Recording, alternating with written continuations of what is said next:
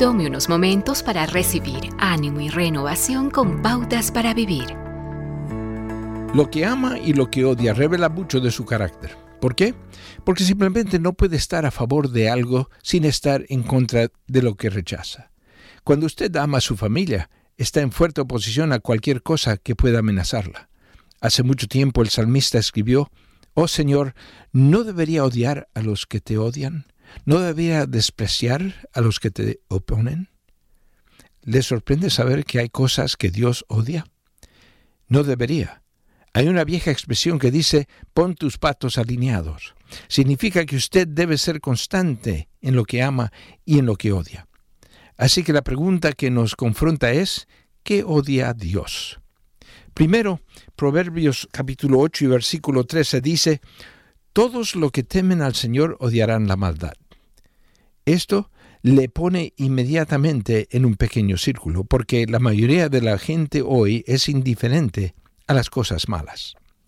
En el libro de Amos hay una declaración interesante que dice que Dios odia las fiestas religiosas.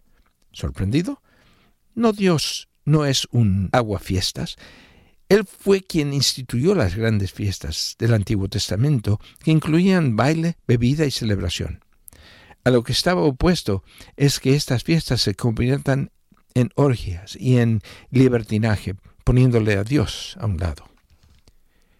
En Malaquías capítulo 2 versículo 16 leemos, El Señor Dios de Israel, el Todopoderoso, dice, Cuiden, pues, de su propio espíritu, y no sean infieles, pues yo aborrezco al que se divorcia de su esposa y se mancha cometiendo esa maldad.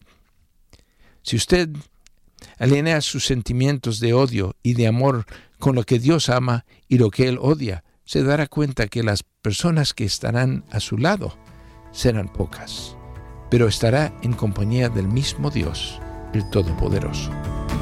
Acaba de escuchar a Eduardo Palacio con Pautas para Vivir, un ministerio de Guidelines International. Permita que esta estación de radio sepa cómo el programa le ha ayudado. Acompáñenos en la próxima emisión de Pautas para Vivir. Gracias por su sintonía.